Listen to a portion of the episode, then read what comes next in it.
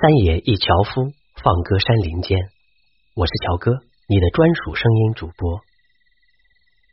今晚分享给你的文章是《岁月锅底留有余香》。上世纪五十年代是我的童年时期，那时候的生活条件不行，别说大鱼大肉了，就是炒勺，一年也动不了几次，吃饭有点盐味儿就算不错了。旧时家家都有咸菜缸子，劳力收了工回家，从缸里捞出一根咸菜就能对付一顿饭。记得那时父亲端铁饭碗，每月都有工资，家里条件在村里还算好的，加上母亲节俭持家，我家隔三差五还能动一下炒勺。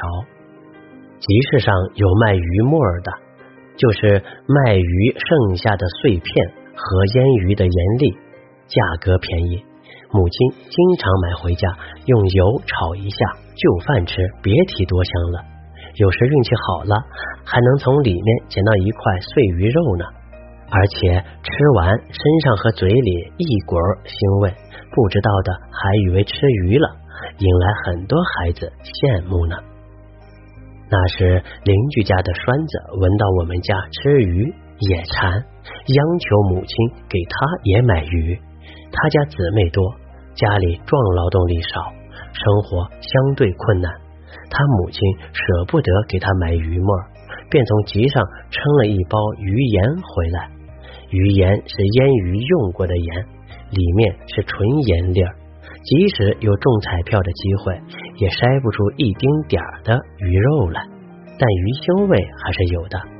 用油锅炒一下，还能咂巴出那么点儿鱼香味儿，身上也自然带着有腥味，也可以冒充吃过鱼。后来我们都长大了，家里条件好了一些，鱼沫儿也就升级为小干鱼了。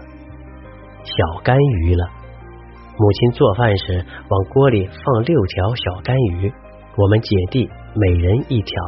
但小干鱼，但小干鱼有大有小，母亲便分鱼，年龄大的吃小的，年龄小的吃大的。本以为这样分鱼是照顾幼小，但小弟却不同意，他愿意吃小的，但锅底归他，因为他看到了锅底有鱼沫。小弟鬼精明，其实小干鱼大小相差不了多少。还能白赚一锅炒鱼沫。既然他愿意这样分，大姐便和他换了。那天小弟吃完了小干鱼，又开始吃鱼沫，最后连锅底都用饭擦干净了，真是比水洗了还要干净。大姐那条鱼吃的很慢，最后剩下了半条，说吃不了了，让给母亲吃。我们这时才明白过来，母亲一口鱼也没有吃呢。估计母亲是想就着锅底吃一顿饭的，可锅底也被小弟清光了。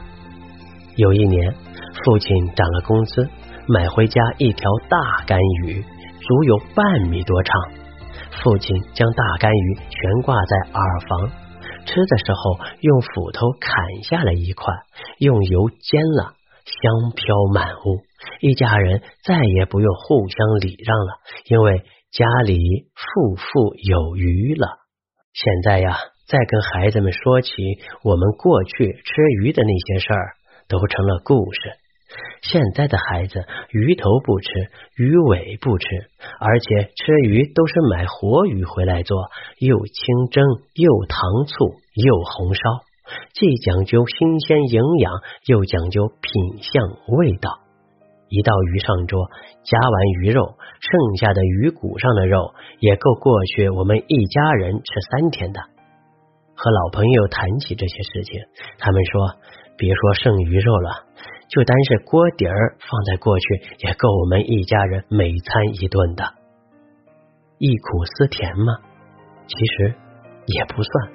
那些存活在时光里的味道，如今我们回想起来，味蕾依然留有余香。这也是岁月馈赠的礼物呀。今晚的文章就分享到这里，感谢您的聆听，晚安，好梦。